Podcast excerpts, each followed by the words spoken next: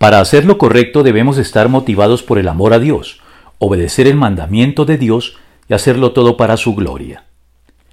La ética situacional es esa corriente de pensamiento que afirma que no existen preceptos ni mandamientos absolutos que se apliquen universalmente en toda situación y circunstancia, sino que antes que nada son las situaciones particulares que vivimos las que determinan cómo debemos comportarnos para hacer lo correcto, tomando como criterio rector lo que el amor nos indique que debemos hacer.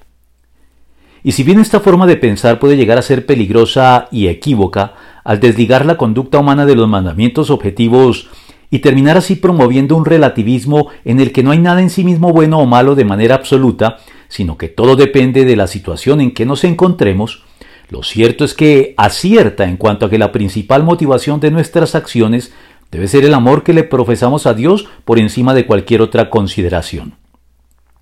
Pero el punto es que el amor a Dios nos debe conducir de forma fluida, natural y en gran medida espontánea a la obediencia a sus mandamientos, como el propio Señor Jesucristo lo señaló al decir, ¿quién es el que me ama? El que hace suyos mis mandamientos y los obedece. Y al que me ama, mi Padre lo amará, y yo también lo amaré, y me manifestaré a él. Juan 14, 21.